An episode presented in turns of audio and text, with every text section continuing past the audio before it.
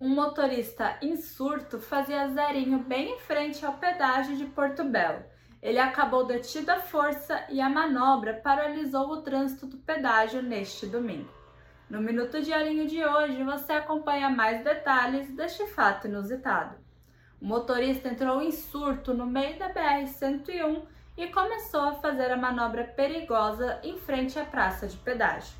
Com isso, ele impedia que os outros veículos seguissem viagem e ainda ameaçava bater de frente nos outros carros. Ele foi contido por um policial e por outros populares. O homem não estava embriagado, mas foi levado ao hospital. A Polícia Civil cumpriu ordens de busca e apreensão nesta segunda-feira da Operação Estrangeiro em Itajaí e São Francisco do Sul. A ação combate o tráfico de drogas e a lavagem de dinheiro. Um apartamento de luxo foi alvo de buscas em Itajaí e um veículo Jaguar foi apreendido. Um vereador de São Chico é alvo das investigações. 30 famílias indígenas que estavam abrigadas na pista de atletismo de Itajaí deixaram a cidade nesta segunda-feira.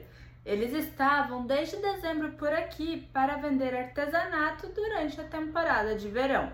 Eles embarcaram nesta manhã rumo à terra indígena Rio das Cobras, no Paraná. Confira essas e outras matérias em diarinho.net.